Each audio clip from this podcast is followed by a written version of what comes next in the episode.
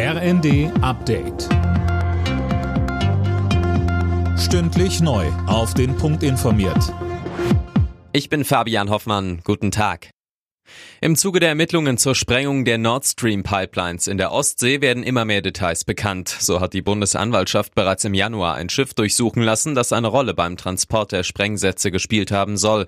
Wer hinter dem Anschlag steckt, ist nach wie vor unklar. Laut Medienberichten soll die Spur in die Ukraine führen. Kiew bestreitet, etwas mit der Sabotage zu tun zu haben und Verteidigungsminister Boris Pistorius betonte, wir müssen ja deutlich unterscheiden, ob es eine ukrainische Gruppe war, also im ukrainischen Auftrag gewesen sein könnte oder eine pro-ukrainische ohne Wissen der Regierung. Aber ich warne davor, voreilige Schlüsse zu ziehen.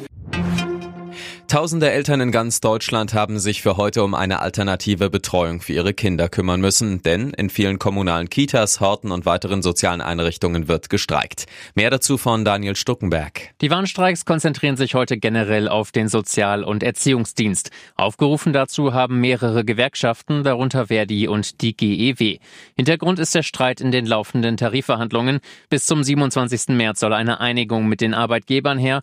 Sollte das nicht passieren, dann sind auch längere, heißt möglicherweise sogar wochenlange Streiks nicht ausgeschlossen, heißt es von den Gewerkschaften.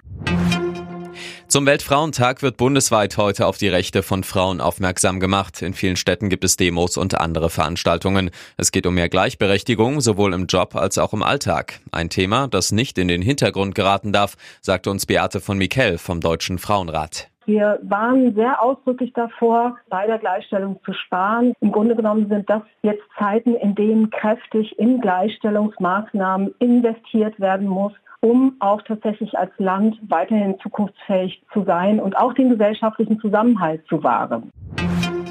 In der Fußball Champions League steht für Bayern München heute das Achtelfinal-Rückspiel an. Gegner ist ab 21 Uhr Paris Saint-Germain. Für den Einzug ins Viertelfinale reicht schon ein Unentschieden. Das Hinspiel in Paris ging mit 1 zu 0 an die Bayern. Alle Nachrichten auf rnd.de